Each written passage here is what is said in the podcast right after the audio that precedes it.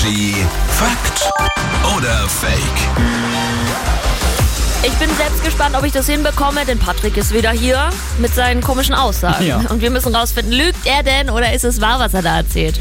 Binge-Watching, darum geht's heute. Binge-Watching führt nämlich zu schlechterem Schlaf.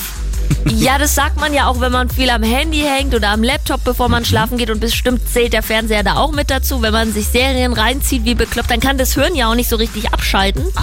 Und dann schläfst du bestimmt schlecht. Okay, Binge-Watching führt zu schlechterem Schlaf. Fake. Nö, wer eine spannende Serie vielleicht sogar vor dem Einschlafen suchtet, soll angeblich schneller einschlafen können. Aber man muss auch aufpassen, was man guckt. Ja, ja gut. also solche Serien wie jetzt Two and a Half Men, How I Met Your Ja. Mother und so weiter, die man auch schon 800 Mal gesehen hat.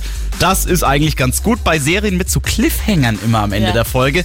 Das hebt dann so ein bisschen den Stresspegel an, da wird man dann ein bisschen nervöser. Mhm. Ja, und äh, das kann dann nämlich sein, dass da die Tiefschlafphase deswegen verkürzt wird und dann schläft man insgesamt tatsächlich dann wirklich schlechter. Ich schaue momentan äh, The Last of Us, so eine Zombie-Serie, sag Oha. ich mal, und ich träume nur noch von Monstern, von Zombies. Nicht gut, aber die Serie mega. Hier ist Energy. Immer die besten neuen Hits. Guten Morgen.